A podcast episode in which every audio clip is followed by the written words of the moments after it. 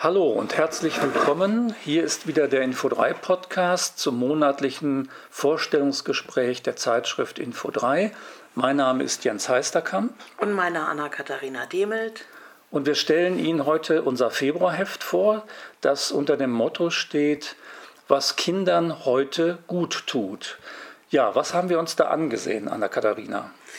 Ja, das ist wieder so ein Heft geworden, wo man äh, überrascht ist, wenn es fertig ist, was da alles zusammengekommen ist und was da drin ist. Wir haben zum Beispiel äh, ein Interview mit dem Erziehungswissenschaftler Philipp Gelitz, der Professor Junior, Professor an der Alanus Hochschule ist und selber viele Jahre lang auch Erzieher in einem Waldorf-Kindergarten war und insofern einen gewaltigen Fundus an Erfahrung und an Wissen hat. Und wir haben ihn gefragt, wie das wirkt mit der Digitalisierung und mit dem Gebrauch neuer Medien auf kleine Kinder. Und da beschreibt er zum Beispiel, wie die Sinneswahrnehmung auseinanderfällt, weil man jemanden sieht, aber jemand anderes spricht und es passt alles nicht zusammen. Es riecht nicht, man spürt die Umgebung nicht und dass Kinder eigentlich also Sinneswahrnehmungskonglomerate brauchen, die uns ja auch normalerweise aus der Welt so entgegenkommen. Wenn wir auf dem Bauernhof sind, dann stinkt es eben und die Kuh macht Mu und wenn ein Mensch spricht, dann sieht man, wie der den Mund bewegt und so weiter.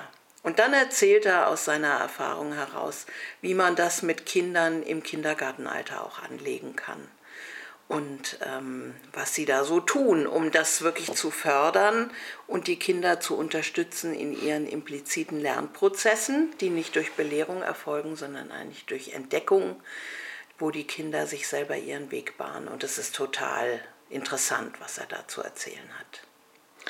Und ein zweiter Experte, der sich auch gerade zu dem Thema Medienerziehung geäußert hat, ist der Thomas Damberger.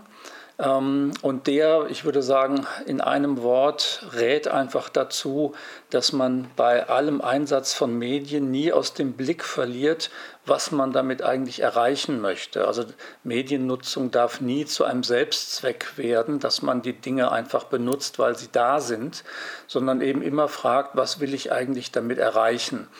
Also Thomas Damberger ist jetzt nicht jemand, der digitale Medien grundsätzlich ablehnt, aber die Sinnfrage darf einfach nicht aus dem Blick geraten. Dann ja. haben wir zwei Berichte von Einrichtungen. Eine, eine Horteinrichtung ähm, in Berlin, die Honigpumpe, und eine freie Schule in der Nähe von Zürich, sodass auch das Schulalter drin vorkommt und nicht nur das kleine Kind. Ja, und das ist, äh, um es nochmal kurz zu sagen, diese, dieses Schulporträt ist, glaube ich, sehr spannend, ist mal so ein bisschen ein Blick über den Waldorf-Tellerrand, weil diese Schule da in der Schweiz sehr verschiedene Ansätze versucht zu verbinden. Also das, ähm, das ist ein schöner Einblick in diese besondere Schule, die es da gibt. Mm. Und dann haben wir noch ein Foto wo ein Kind ein Schwein küsst. Ja, was hat es damit auf sich? Das ist zu einer Bes Buchbesprechung, die du gemacht hast. Ja, von Thomas Hartmut, ein Buch über die Bildung des Immunsystems. Und das wird eben eröffnet durch, dieses, durch ein ähnliches Foto, wie wir das dann auch im Heft haben. Da kriegt man erstmal einen Schreck und denkt, das Kind küsst ein Schwein, ist das nicht gefährlich? Und dann packt er aus, wie sich das Immunsystem bildet und dass sich das Immunsystem eben gerade an den Erregern bildet und davon dann viel abhängt, wie das beim kleinen Kind verlaufen ist. Mhm. Ja, ein Sprung aus dem Titelthema raus. Was haben wir noch? Wir haben einen Brennpunkt, der sich noch mit den aktuellen Bauernprotesten beschäftigt.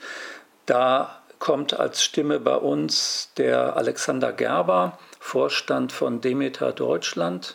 Und der sagt, dass eigentlich dieses Problem nicht durch äh, mehr oder weniger Subvention von Diesel zu lösen ist, sondern dass die Landwirtschaft insgesamt heute eine völlige Umkrempelung braucht hin zu einem ökologischen Wandel. Und ähm, ansonsten ist, bleibt alles nur so Flickwerk, was man da mit kleinen Maßnahmen machen kann. Ein sehr kämpferisches Plädoyer eigentlich. Und das Heft endet, wie immer in den letzten Monaten, mit einem Artikel aus der Reihe Große Ideen der Anthroposophie. Und da hat sich diesmal Jens Heisterkamp mit dem Mysterium von Golgatha, dem Mittelpunktsereignis der Menschheitsentwicklung, beschäftigt. Was hast du da dir vorgenommen? Da habe ich mir eine ganze Menge vorgenommen und habe es so versucht aufzubauen. Ist ja ein nicht ganz so leicht zugänglicher Gegenstand und habe dann gesehen und dargestellt, dass sich auch der Philosoph Hegel schon mit diesem Thema ähnlich befasst hat. Wie Steiner. Und genau ähnlich wie Rudolf Steiner. Und dann versucht zu zeigen, eben wie Steiner ähm, dieses Ereignis Tod und Auferstehung Christi tatsächlich in den Mittelpunkt des Menschheitsgeschehens und in gewisser Weise auch des Weltgeschehens rückt da lade ich dann einfach ein, das zu lesen. Ja, also es ist wieder ein vielseitiges, interessantes Heft geworden, was uns in der äh, Erstellung viel Freude gemacht hat und wir viel gelernt haben. Und wir wünschen Ihnen eine gute Lektüre und melden uns wieder für das Märzheft. Bis dann. Tschüss.